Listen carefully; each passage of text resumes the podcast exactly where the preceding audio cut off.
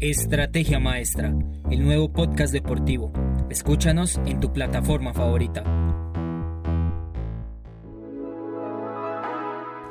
Hola a todos, les habla Lizeth Martínez, bienvenidos a nuestros Flash News con lo último del ciclismo hoy jueves 6 de mayo.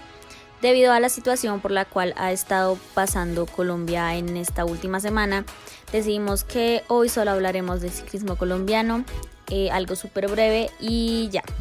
De igual manera, esperamos que les guste y empecemos.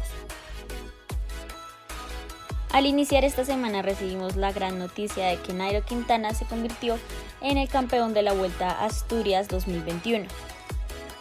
El pasado domingo 2 de mayo, tras la última etapa de la Vuelta a Asturias, el colombiano Nairo Quintana se quedó con el título de la edición 63 de la carrera española por segunda vez, pues el premio ya se lo había ganado en 2017. Aunque para Colombia este sería el tercer triunfo, puesto que Fabio Duarte se lo ganó en 2010. Felicidades a Nairoman porque siempre está dejando el ciclismo colombiano muy en alto, aunque lastimosamente este año no lo veremos en el Giro de Italia. Egan Bernal habla sobre la situación del país. El ciclista cundinamarqués se pronunció por medio de las redes sociales a causa del paro nacional en Colombia. Abro comillas, Quiero decir que me duele y siento pena por lo que está pasando en Colombia. De hecho, me gustaría estar allá y poder estar cerca de mi familia y de alguna forma apoyar a mi pueblo.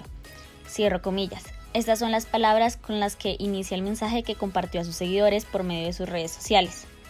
Tenemos que recordar que Egan Bernal empezará el sábado su mayor reto de la temporada, puesto que es el mismo día que inicia el Giro de Italia, la primer gran carrera del año y competencia en la cual será el líder del Ineos Grenadiers. Este año el Giro de Italia será desde el 8 al 30 de mayo y estará conformada por 21 etapas y casi 3.500 kilómetros de recorrido total. Espero les haya gustado mucho y nos vemos en el próximo podcast. Recuerden, Fuerza Colombia. Hasta luego. Síguenos en todas nuestras redes sociales, espera el próximo podcast y no le pierdas la pisada al deporte.